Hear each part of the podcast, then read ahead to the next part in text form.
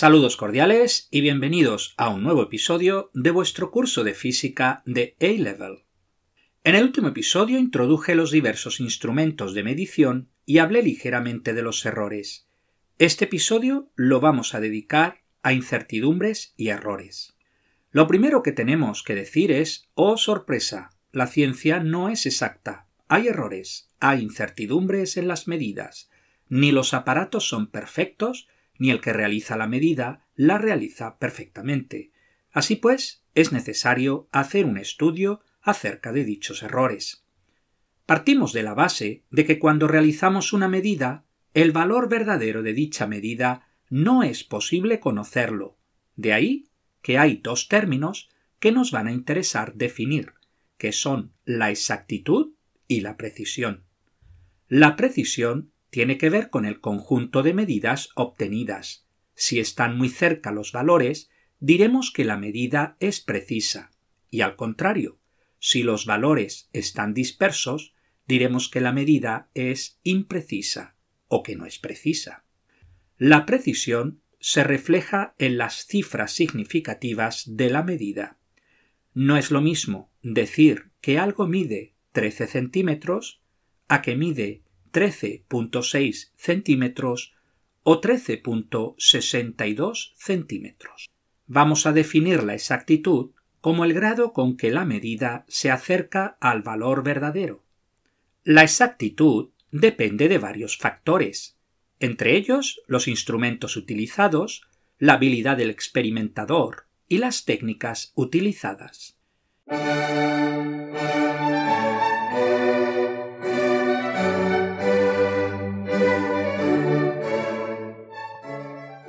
Veamos un ejemplo gráfico para ver las cuatro posibilidades.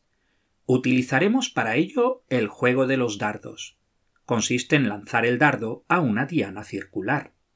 Caso número 1. Un jugador lanza todos sus dardos de forma que están muy lejos entre ellos y además están lejos del centro de la diana. En este caso, su tirada ni es precisa ni es exacta. Caso número 2. Otro jugador lanza todos sus dardos de forma que están muy cerca entre ellos, aunque están lejos del centro de la diana. En este caso, decimos que su tirada es precisa, pero no es exacta. Caso número 3. Otro jugador lanza todos sus dardos de forma que están muy lejos entre ellos pero distribuidos uniformemente alrededor del centro. En este caso, decimos que su tirada no es precisa, pero sí es exacta. Y caso número 4. El último jugador lanza todos sus dardos de forma que están muy cerca entre ellos y además muy cerca del centro. En este caso decimos que su tirada ha sido precisa y además exacta. Veamos ahora un ejemplo dentro de la física. Se obtienen los siguientes valores en la medición de una masa. 13.52 gramos, 13.58 gramos, 13.57 gramos, 13.61 gramos y 13.51 gramos. Estas medidas son precisas porque están muy próximos los valores entre ellos. Sin embargo, no es exacta, porque el valor de la masa real, en este caso, era de 17.82 gramos. Veamos otro ejemplo. Medimos en un experimento la aceleración de la gravedad y obtenemos los siguientes valores, todos en unidades internacionales, es decir, metro por segundo al cuadrado.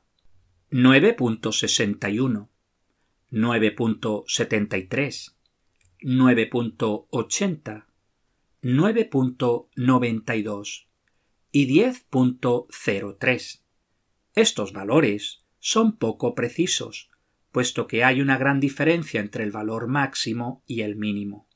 Sin embargo, serían bastante exactos, ya que el valor medio está alrededor de 9.8.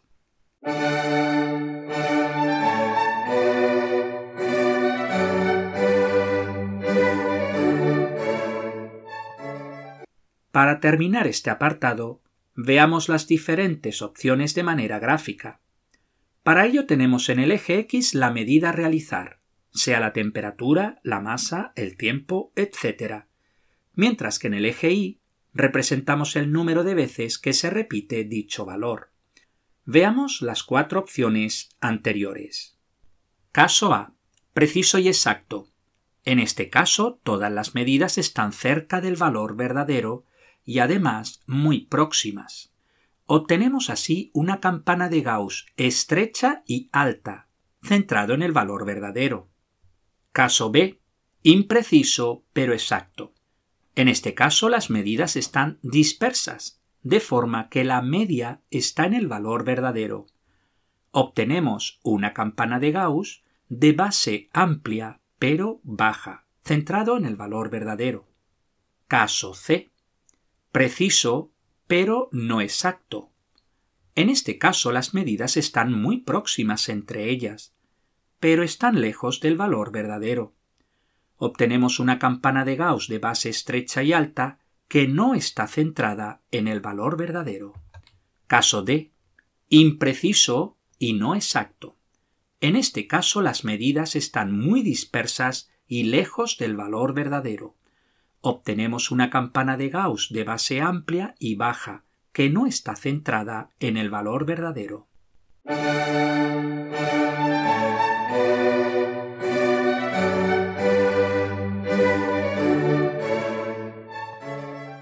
Dejamos de lado el tema de la exactitud y precisión y pasamos a hablar de la incertidumbre.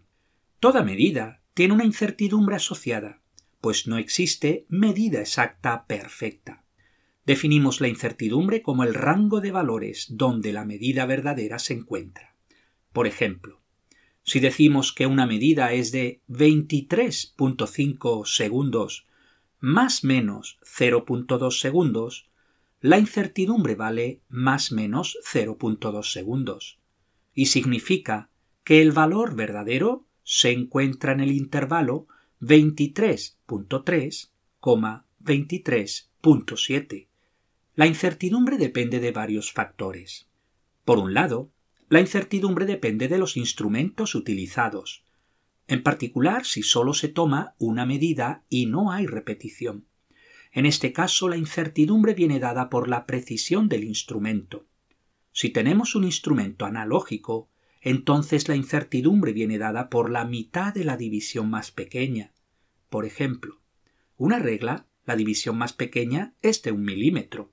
Entonces la incertidumbre de la medida debida al instrumento es de 0.5 milímetros. Aparte de la precisión del instrumento que no podemos cambiar, sí podemos tener instrumentos de mayor precisión o mejor calibrados. La incertidumbre también depende de la habilidad del observador, del que realiza la medida y de errores que se introducen debido al mal uso de los instrumentos o las técnicas utilizadas. La incertidumbre a veces es mal llamada error. No es correcto decir error, puesto que no hay nada incorrecto en la medida, simplemente que hay que tener en cuenta que toda medida tiene su incertidumbre. Esto no significa que no haya errores al realizar una medida en un experimento. De hecho, podemos clasificar los errores en dos grandes grupos.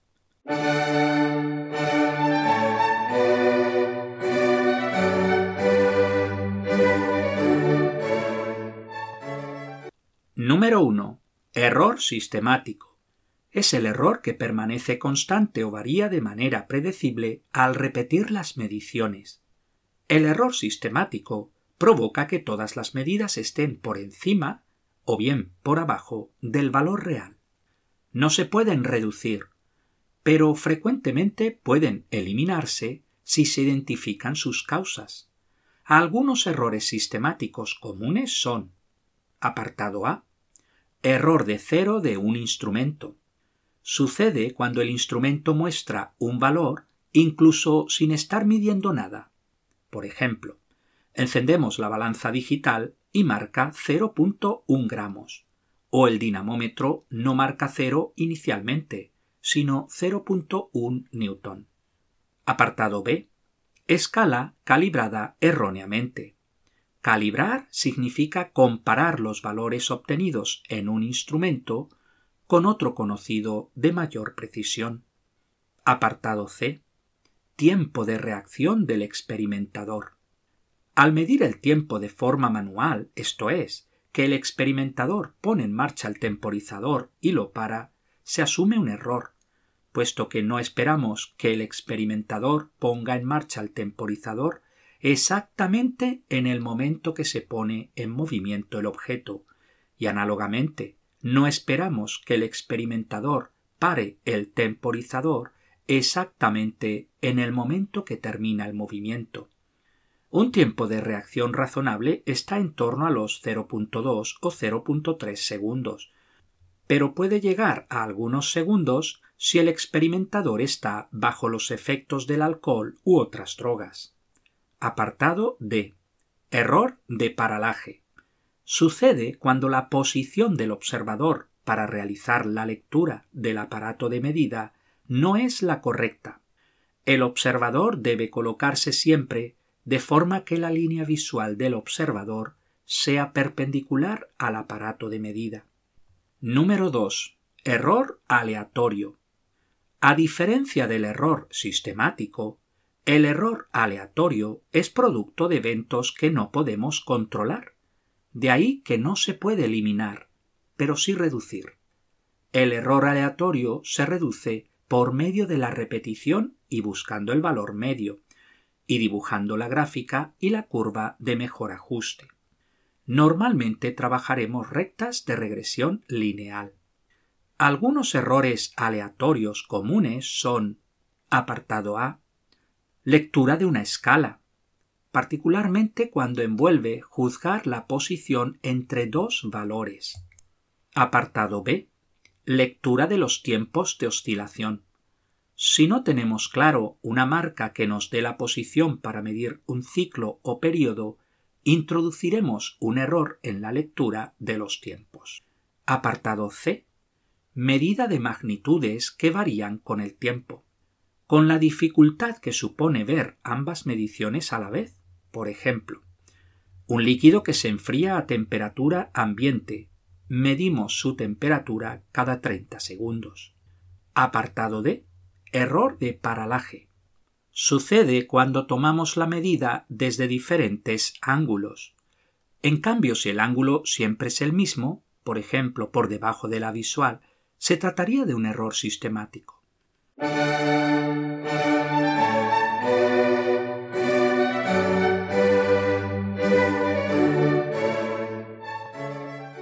La última parte de este episodio lo dedicamos a la representación y operaciones con las incertidumbres. Ya hemos indicado que toda medida debe llevar su correspondiente incertidumbre. Esta se puede expresar de tres formas diferentes. Número 1. Incertidumbre absoluta. Si es una medida única, la incertidumbre viene dada por la precisión del instrumento. Por ejemplo, usamos una regla para medir una longitud de 34.5 más menos 0.5 milímetros. Si tenemos un conjunto de datos, la incertidumbre absoluta viene dada por el rango dividido 2. Por ejemplo, la velocidad se mide tres veces, 34.2, 34.6, 34.8 metros por segundo entonces tomamos por medida la media. X barra es igual 34.2 más 34.6 más 34.8 todo dividido 3 y esto da 34.5333 puntos suspensivos. El error absoluto es la mitad del rango 34.8 menos 34.2 todo dividido 2 y esto es igual a 0.3 y el resultado final se indica como 34.5 más menos 0.3 metros por segundo. Número 2. Incertidumbre relativa. Se define como la incertidumbre absoluta dividida entre la medida. Imaginad una medida de 3.75 más menos 0.06 gramos el error relativo viene dado por 0.06 dividido 3.75 igual 0.016, que lo aproximamos a 0.02. Número 3. Incertidumbre porcentual. Se define como la incertidumbre absoluta dividida entre la medida y multiplicada por 100, agregando al final el símbolo de tanto por ciento. Por ejemplo, una medida de 35.68 voltios más menos 0.01 voltio da una incertidumbre porcentual de 0.01 dividido 35.68 por 100 y el símbolo de por ciento, y esto nos da 0.03%.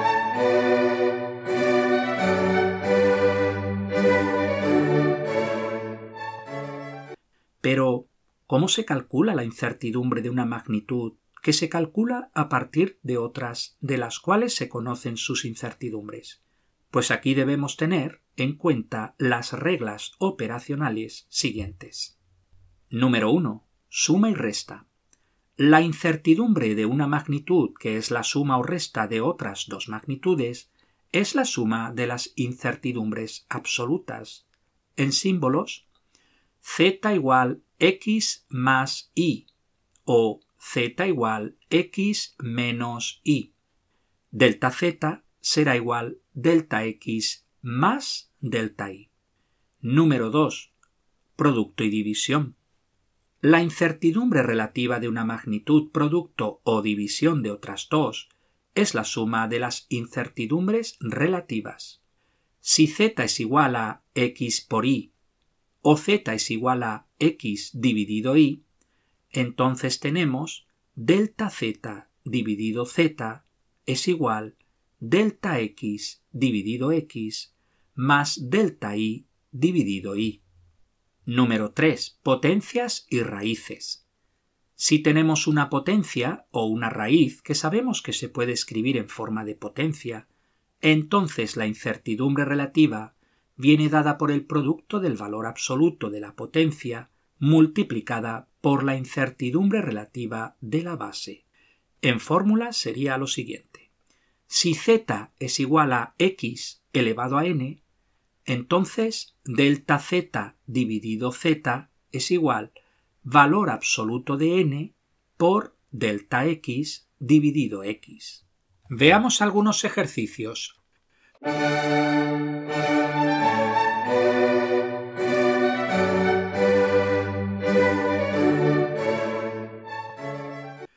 Número 1. Un estudiante, para calcular la densidad de un líquido, mide la masa y el volumen del líquido encontrando los siguientes valores con sus incertidumbres. Masa del cilindro graduado 20 más menos 1 gramos. Masa del cilindro graduado más el líquido 70 más menos 1 gramos. Volumen del líquido 10.0 más menos 0.6 centímetros cúbicos. El estudiante calcula una densidad del líquido de 5.0 gramos por centímetro cúbico. ¿Qué incertidumbre tiene ese valor? A. 0.3 gramos por centímetro cúbico. B. 0.5 gramos por centímetro cúbico. C. 0.6 gramos por centímetro cúbico. D. 2.6 gramos por centímetro cúbico. La masa del líquido viene dada por 70 menos 20 igual 50 gramos. Y su incertidumbre es la suma de las incertidumbres, 2 gramos. Luego el resultado final de la masa del líquido se expresa como 50 más menos 2 gramos. La densidad viene dada por la fórmula ρ igual m dividido v, donde ρ es la densidad, m es la masa y v es el volumen.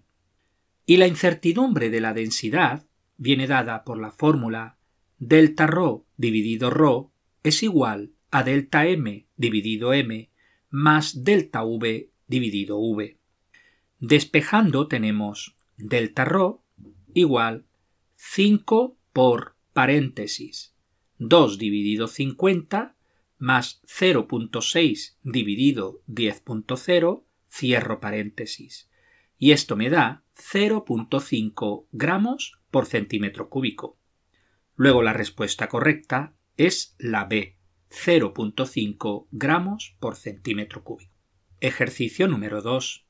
Se quiere medir la resistencia R de un resistor. Para ello se miden la corriente que circula a su través cuando se aplica una diferencia de potencial. Los datos obtenidos son los siguientes. I igual 2.0 más menos 0.2 amperios. V igual 15.0 más menos 0.5 voltios. El valor de R calculado es de 7.5 ohmios. ¿Cuál es su incertidumbre? A. 0.3 ohmios. B. 0.5 ohmios. C. 0.7 ohmios. D. 1 ohmio. La fórmula de la resistencia viene dada por R igual V dividido I. Luego la incertidumbre viene dada por delta R igual R que multiplica paréntesis delta V dividido V más delta I dividido I, cierro paréntesis. Igual, y sustituimos valores, 7.5, abro paréntesis, 0.5 dividido 15 más 0.2 dividido 2, cierro paréntesis, igual a un ohmio. Luego la respuesta correcta es la de un ohmio.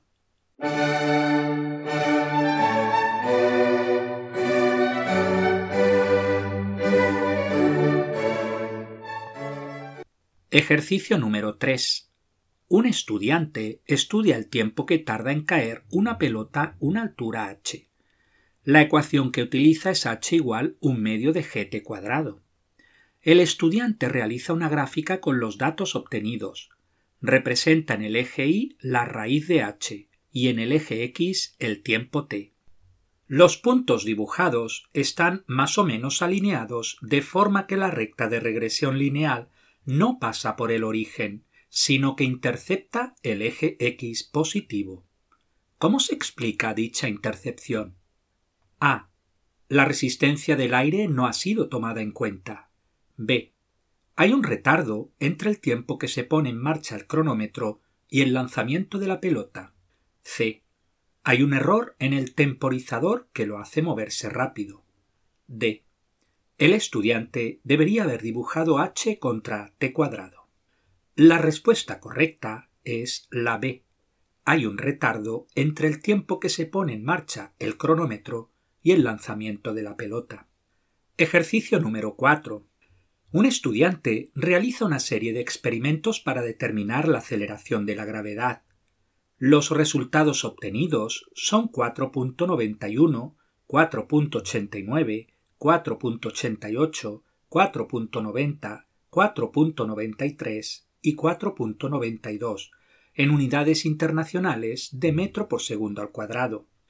¿Qué puede decirse de este experimento? A.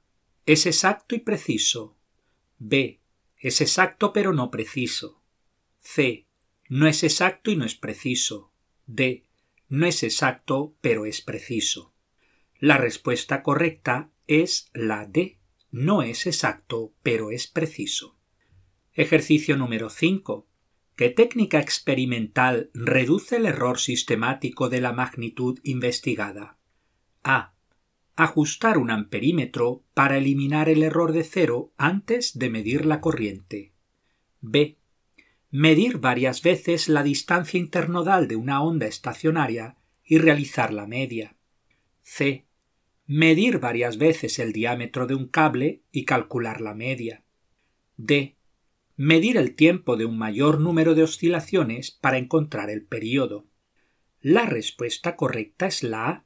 Ajustar un amperímetro para eliminar el error de cero antes de medir la corriente.